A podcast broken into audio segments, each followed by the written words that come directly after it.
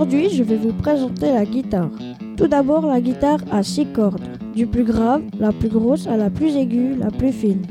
La guitare a environ 15 frettes, des sortes de petites pièces métalliques sur le manche de la guitare qui servent à délimiter les notes. La guitare électrique ne fait presque pas de bruit sans amplificateur. Pour brancher la guitare à l'amplificateur, il faut un cordon qui s'appelle le jack. La guitare est un instrument à cordes pincées joué avec les doigts ou avec un plectre ou médiator.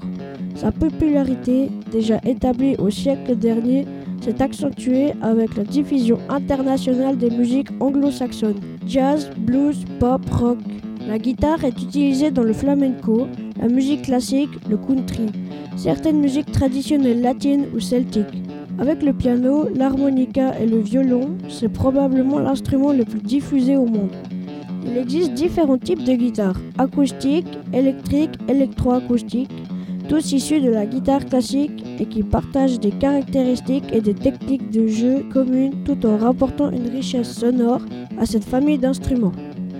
Certaines guitares possèdent une caisse de résonance qui amplifie la vibration des cordes.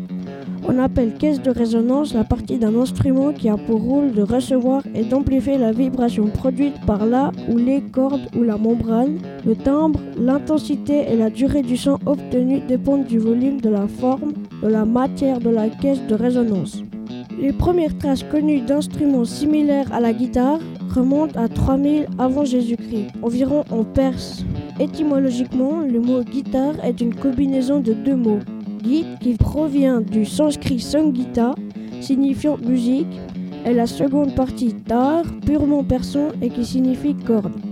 Le sanskrit était initialement une des langues des Aryens habitants de l'Iran et du nord-ouest de l'Inde. Malgré des sonorités proches, le mot guitare n'est pas dérivé du mot sitar, qui désigne instrument à cordes.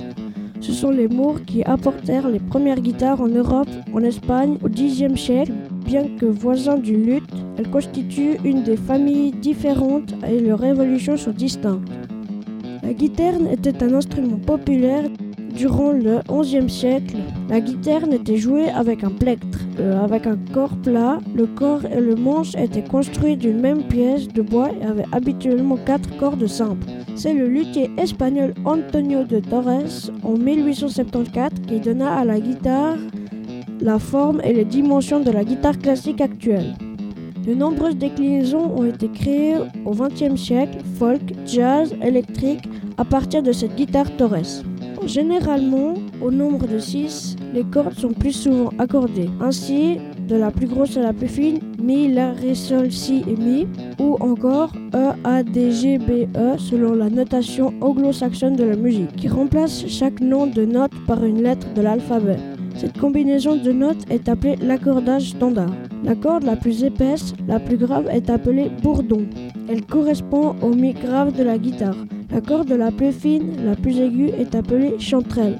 Elle correspond au mi aigu de la guitare. Si une guitare possède plus ou moins de 6 cordes, l'accordage sera adapté ainsi sur une guitare 12 cordes où chaque corde d'une guitare standard est doublée.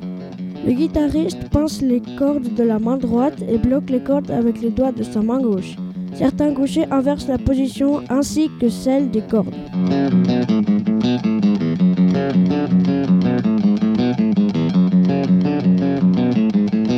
J'ai l'impression d'être seul, on va dire, et puis de.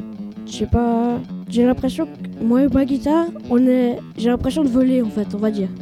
C'est un peu une sensation comme ça, ça fait bizarre. C'est voilà. Je fais beaucoup de, de rock et de blues. Tu nous joues un morceau? Ok.